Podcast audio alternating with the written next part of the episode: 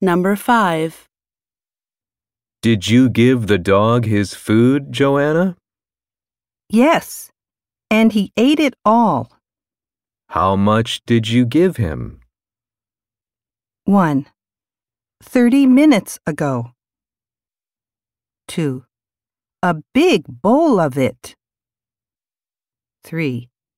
He really liked it.